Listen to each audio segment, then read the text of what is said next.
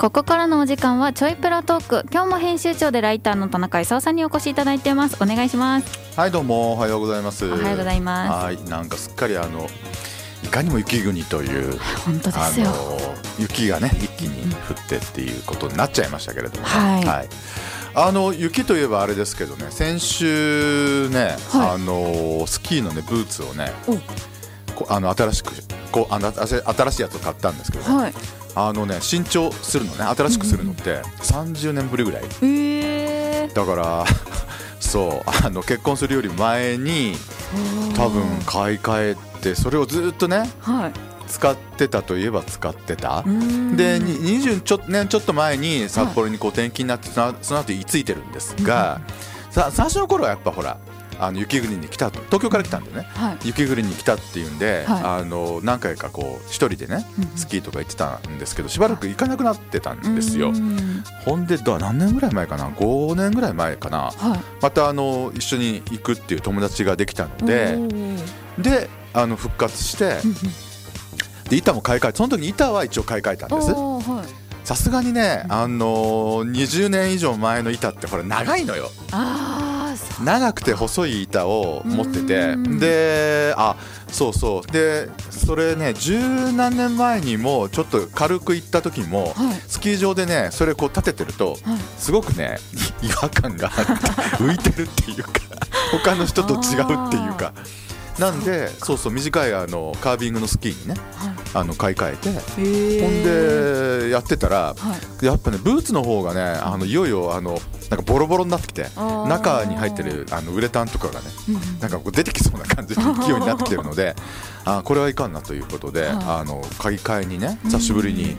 でわけわかんないんで、あの要するに何を買っていいかっていうのも全然わかんないんで、はい。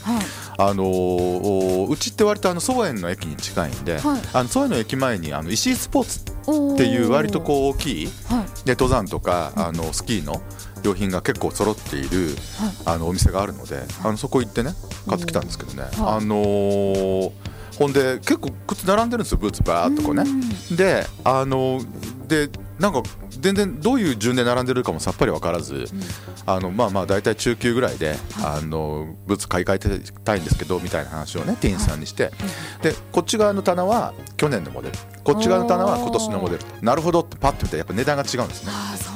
で去年でもいいやって去年でもいいですって言ったら、はい。去年のだとねサイズがないんですよ。えー。でだからね当然ほらあの出てから何1年以上経ってるもんだからどんどんサイズがなくなっていくわけじゃないですか、はいで私なんか結構男性の割には足小さくて、普通の靴って25.5なんですよ。おー。でその辺はひょっとしたらなんかわかんない。男女問わず多いのかもしれないですけど、もうなくって。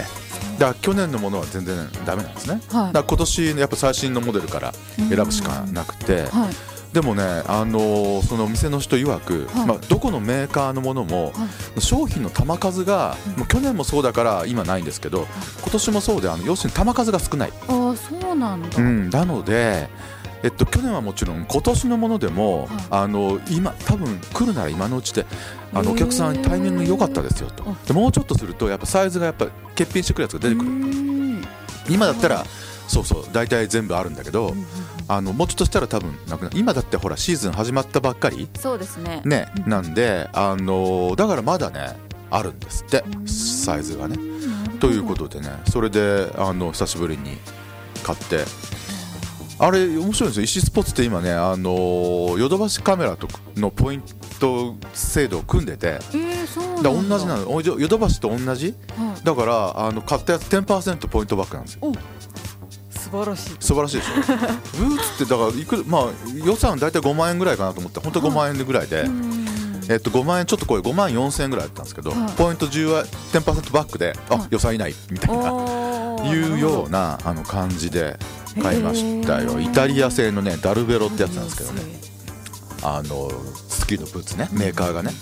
もうちょっと早く行きたいなと。いいですね。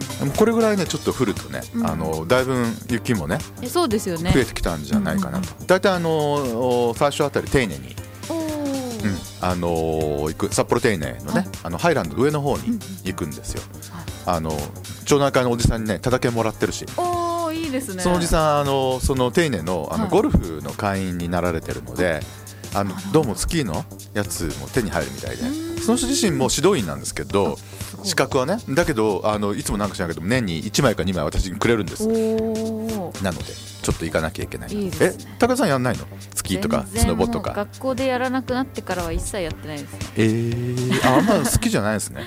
好きじゃないわけではないんですけどあんまり行かないってあんまり行かないということですね、はい。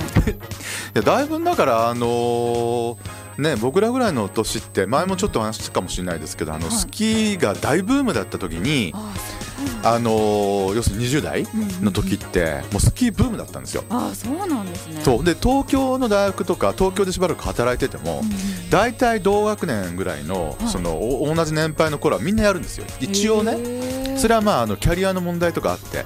私は一応なぜか大阪にいながら中学校の時からスキーを実はやっててなぜかね不思議なことにまあいろいろ巡り合わせがあってで割と好きだったんでだからその大学とかその就職してる時もあのスキーは友達と行っててで大変なんですよ。東京からだとあの新幹線乗って行ったこともあるえしー、すごい。すごいですよ。だってあのほら新潟の方のああのスキー場とかだとあの新幹線で行くとかあと、えっと、盛岡のあのスキー場アッピ高原とかねいうのがあってそこにもスキー幹線で行くとかあと車で一晩中走って朝明け方着くとかね。えすごい。そうでしょなんかね札幌の人にそういう話するとねななんでそこまでしてっていう 顔されるの。だだって東京なんかほら無理だからちょっと行かなきゃないんですよ。うん。だから札幌って本当にねそういう意味では恵まれててすごいだって都会なのにうん。だって1時間もかからずスキー場に行けるじゃないですか。だしあの意外と藻岩山行ったことないですまだ。うん。藻岩山行ったことないんですけどあそこも意外といいっていう。そうなんだ。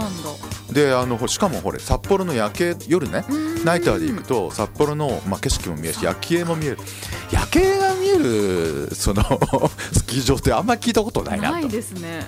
だって海が見えるスキー場って丁寧なあたりも上からい見ると海見えるんですよね。うんだけど海が見えるスキー場っていうのも本州だとないですよ。あんまり。そっか。だってそんなにねスキー場ってその真ん中にある、んね、その中の日本アルプスとかね、うん。いう感じで海辺にあるとこってなあんまないんで。だからねすごい面白い。しかも近いなんかこっちだとそれが普通に感じでしょ？ねだからあのもっとそれをねあの広めたらうん。もっと来るのかなと。ニセコばっか集まってないで札幌に来た方がだって店も多いじゃんっていろいろ考えるんだけどね。そうでもないみたいなんでちょっとわかんないですけどね。まああのそんなかでもあの私結構あのえっとアナウンサーのねフリーアでやってらっしゃるあの辛坊治郎っておじさんがいるんですけど、はいえー全国放送とかもねテレビとかあのラジオとかもやってらっしゃる人なんですけどなんかね今ツイッター見てると富良野に来ててはい。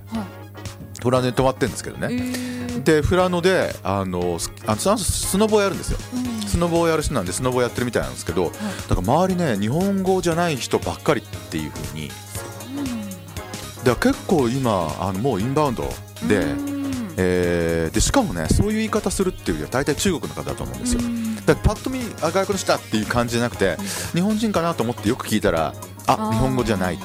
でそれってこの間行った石井スポーツでもそうでやったらそうそうあのカップルであの来てるお若いね男女がいたりするんだけどじーっと見るとね大体ねあの多分日本の人じゃない人。でなんかね感じとしてはね男の子のね髪型がねすごいきちんとしてるのがねき日本人じゃないすごい。ちゃんとちゃんと整ってる床屋行ってきましたみたいな。いう感じ。でなんかおしゃれなのはそっちなのか。あの中国の人の方がおしゃれなのかもしれないけれども、へーちょっとわかんないですけどね。でもそれで一生懸命あの例えばゴーグルを買ったりとかね。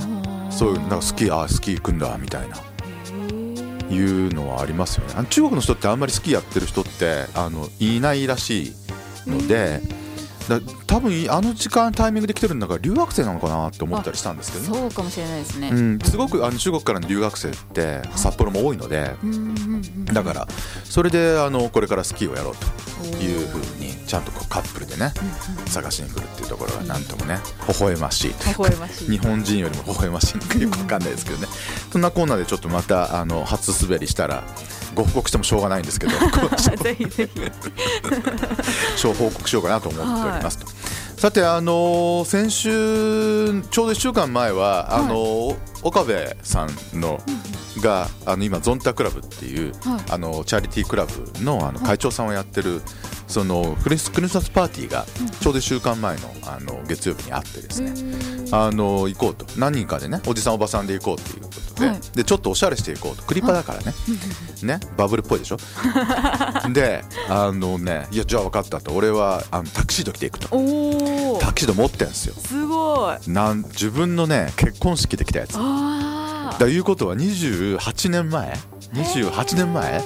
すごい。すごいですよ。28年前の、あのジャケットとパンツが入るんですちゃんと。あすごいすごい。すごいでしょ。もうパンツやばいかなと思ったらギリギリ入りました。そうそれ着てね行きましたよ。あの局長塚本局長も一緒だったんですけどね。はい。はい。あのだ見てますよ。あの恐ろしい タキシード姿を。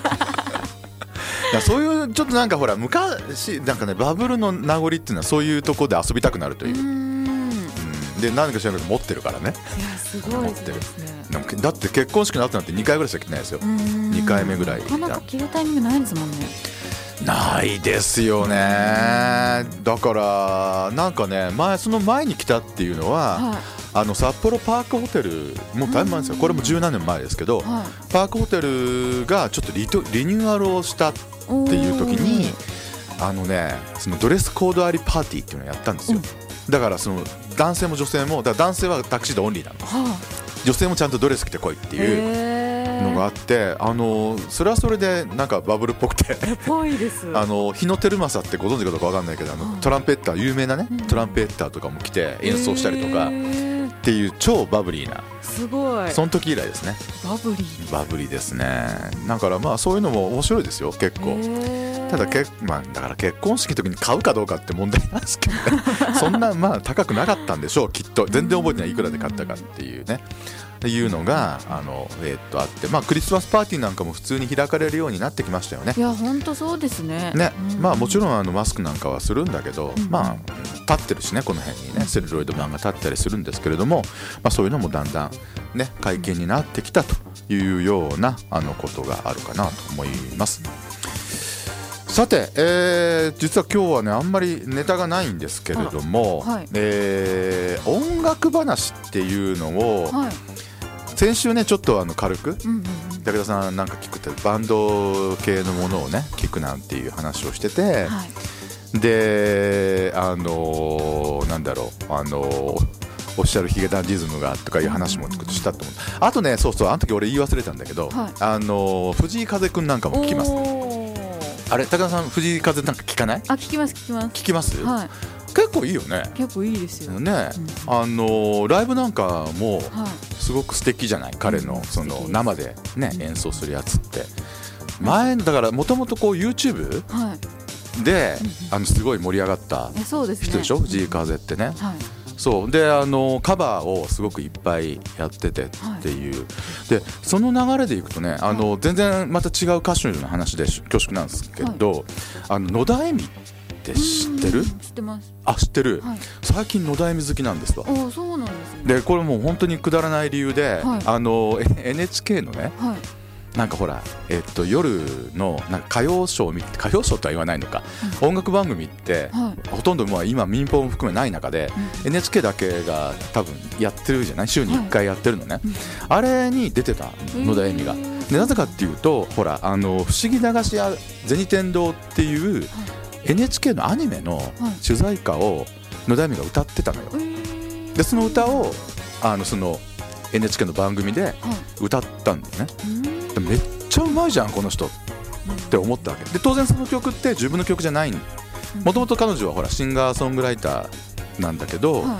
あのそのアニメの主題歌だから他の人がねあの作曲した曲を歌ってたんだけど、うん。めっちゃうまいと。でう何がうまいかっていうとはいあなんていうかすごい不思議なリズムの歌なのねそのうん。アニメの主題歌が。はいなんかジャズっぽいってジャズっぽいんだけど、うん。転調もするし途中ではあの上下も激しいし、ん。その完璧に歌うわけそれを。だからこの人どんだけうまいんだと思ってはであの Apple Music に入っているので、うん。はい。ほらあのいろんな人の曲を自由自在に聴くことが、えーできるじゃないですか、うんであの聞いてみたら、これがね自分の曲はねあんまり面白くないんだよ、そう自分の曲は割となんかねあの女性らしい、えーっとなんか年上の彼氏がどうしたこうしたとかさ、そんなこと言ったら怒られるな。そんな風な曲が多くて割と面白くないけど、でも歌唱力がすごいんで、であの YouTube で野田恵美。野田恵美ってあの名前の恵美の方はあの、愛。ねラブの愛に、あのえっと果実の実だと思うんだけれども、はい。でそれであの弾いていただけるとね YouTube なんかでもうすごい YouTube にいっぱい上げてるんですよこの人。で YouTube で上げてるのですごくいいのがあのねカバー。いろんなあの有名な、あのーまあ、歌手の、えっと、曲のカバーをね、はい。あのーその YouTube で。でしかもギターの一本の弾き語りでやってるのがめちゃくちゃ良くてもう延々なんかしばらくそればっか見てた時代があったんですよね。でその彼女がね結局あのそのカバーの曲のあのアルバムっていうのを今えっと、今年になって、えっと、90、11とね多分ね3回出してる。っていうのがザ・カバーズっていうのあがー。今出てます。でこれがねやっぱ今車の中ではもうずっと聴いてるラブストーリーは突然にとかそうラブストーリー知ってます？あ大知ってんの？あはいすごいな。ララララブソング。とかえーっと接吻とかね。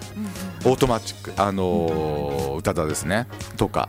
だそういうあの懐かしい曲を彼女が基本的にはもうあの同じようにそのギターの一本で弾いてるやつが、えー、と Vol.1 Vol.2 Vol.3と今出てるんですよ。はい。これがねすんごいやっぱ。へなんか本当だったらここで1曲かけるんだけど、はい。あのあれなんですよね。Apple Music 昔だと、ーはい。あの自分で買った CD の曲って、あのそのえっと Mac に取り込んで、はい。iTunes から CD 焼いて持ってきたんですけど、Apple Music の場合ってサブスクというか、はい。ストリーミングじゃないですか、あれで入ってる曲って CD に焼けないんですよ。当たり前だけどね、そう。だからねちょっと持ってこれなかったんですけどね。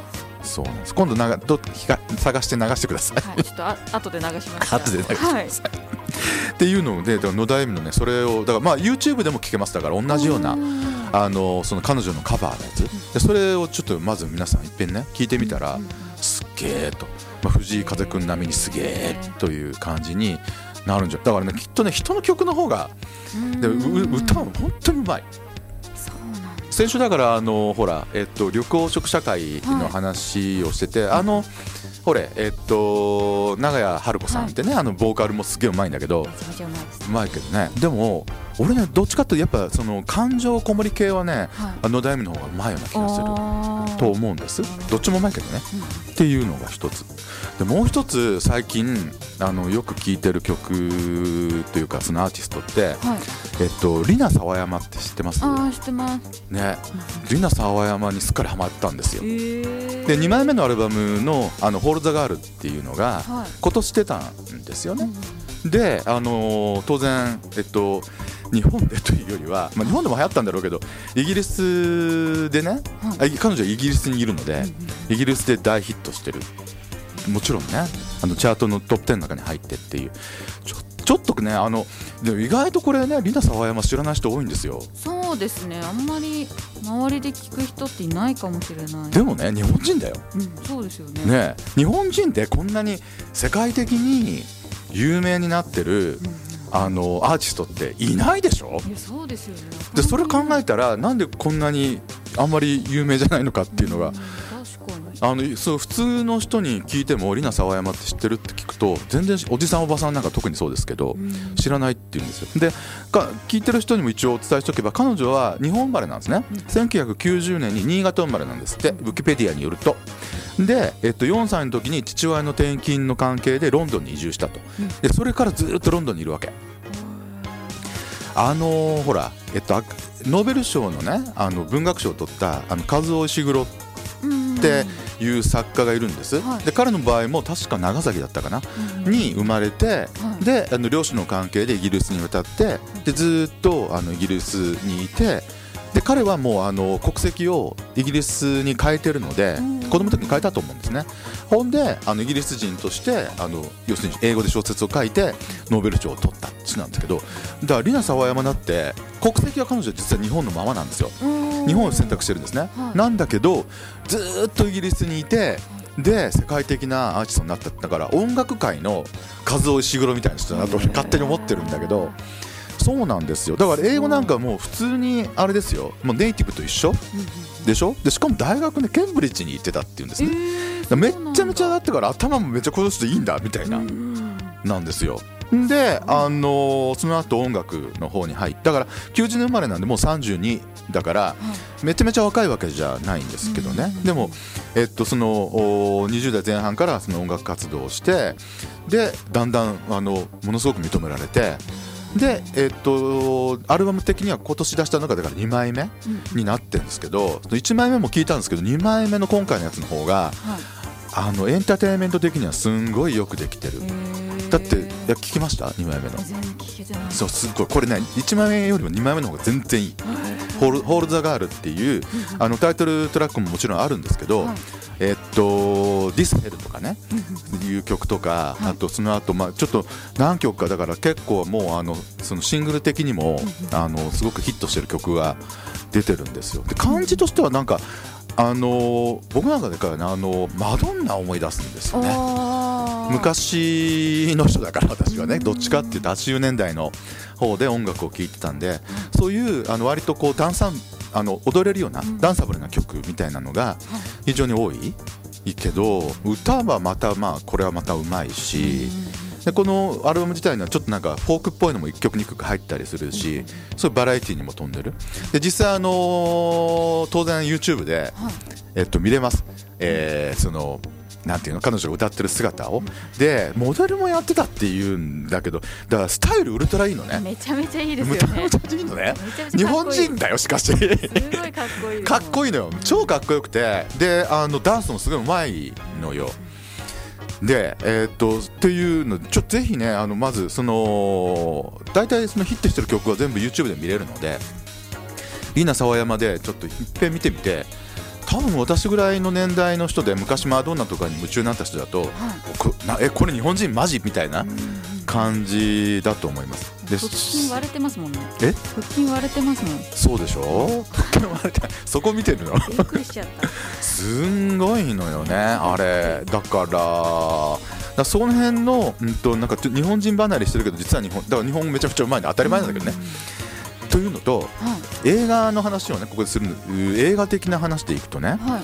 あのねえっとキアヌ・リーブスってわかりますよね、はい。の主演してるあのジョン・ウィックってシリーズ知ってます？えー知らないです。か、はい。あのーそのキアヌ・リーブスし演じる主人公のジョン・ウィックっていうのが、はなんていうかな殺し屋なんですよ。うん殺し屋なんだけどいろんなこう過酷なねあのもう組織との過酷なこの、まあ、なんか構想みたいなのもあったりしてで結局は、まあ、あの人を殺しまくってが彼がこう生き延びていくみたいなね。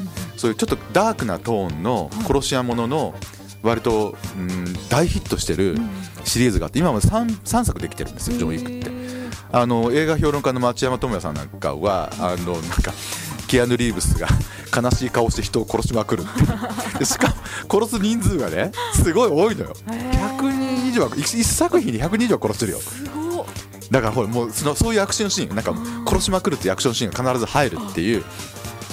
そのその大ヒットアクション映画のジョン・ウィックのチャプター4っていうのがはい。来年アメリカでも公開になるし日本でも公開になると思うんですけどそれにこのリナ沢山が出るの。歌を歌うんじゃないの。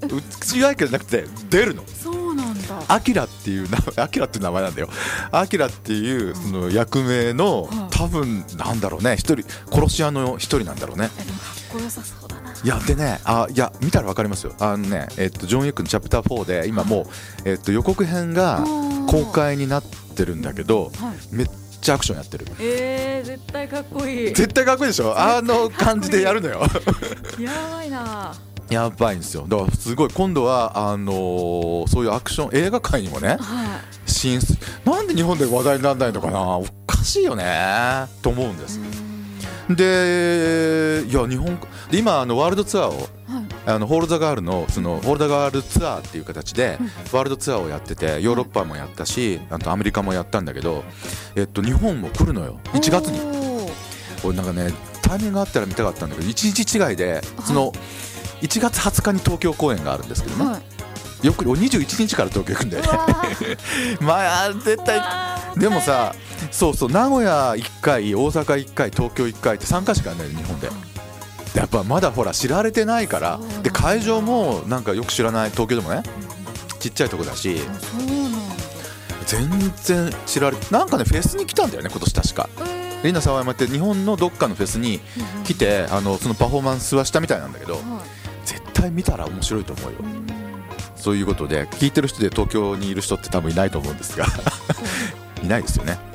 ちらほらいるちらほらいるんですかね。あのリナ沢山のあのコンサートチケットまだ余ってたらね1月20日は行った方がいいような気がしますよ。うん。私はきっと。というね。ななんでななんでだろうねなぜ？なぜ盛り海外アーティスト枠としてみんな見てるんですかね？やっぱり最近どうなんですか？海外アーティストっていうのは武田さんあたりの世代ってあんまりこうマークしないって感じ？人による気がしますなんかバンドの時代が来てる感じがします。ああそれは国内？国内の。国内の多分みんなそっちを聞きがちな感じ。これ何？国内？バンドっていうのはどどういうくくりでバンドっていうんでしたっけ？いや例えばさほら緑黄色社会とかバンドじゃないの？バンドです。あれはバンドでいいの、はいあそうか。バンドはバンドそうあれ入ってるのね。入ってます。えーっとそうそうなんだ。なるほど。ヒゲダンもバンドでいいの？バンドです。そうなの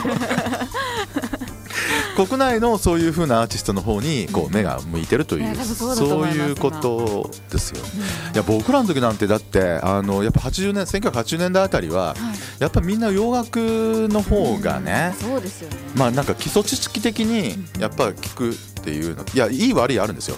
でみんなだから僕らの時なんかそれで流行ってる曲をねさっき言ったんですよマドンナなのなんだのって聞く癖があって、はい。あんま良くないなと思ってるんですよ。で今の子はは割とそのめっちゃ流行ってなくたって自分が好きな曲を聴く。確かにそうですね。ね、だからみんなが聴いてるから聴いてるっていうよりは自分がこれは好きだから聴くっていう方の人の方が多いじゃないそうですかね。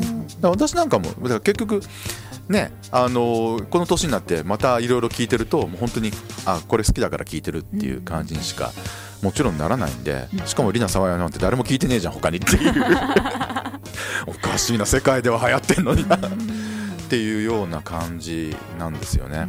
あれ今あのサブスクがいいですよね。そういうね。ね、あのほら Spotify 入ってるってね、はい。高田さん言ってたんだけど Spotify でもいいしあの Amazon でもあるし、あの Apple でもあるんですけど月額いくらであの聞きたい放題っていうやつってあれやっぱねあの最近聞かなく音楽をね聞かな,、聞かなくなってるおじさんおばさんなんかは1個入っておくとなんかほら聞いた時にあこれいいと思った時にままん丸そのアーティストのうんうん。こう過去のものも含めて全部聞けるじゃないですか。そうですね。ね、でそうなるとまたああーこういうのがいいなとかね。あとあの推薦機能みたいなのもついてる、はい Apple Music だとあのそのアルバム終わった後にあと似たようなやつを勝手うにかけてきてでその中であこれいいと思ったやつをまたそこを追っかければいいわけで。結構面白いですよね。そうですね。ね。ということでちょっとあの音楽話をしながら一曲もかけないという。とこの後この後あの武田さんかけといてくださいね、はあの野田恵美とり里奈沢山ね。はい。はい。よろしくお願いします。はい。というわけで以上チョイプラトークでした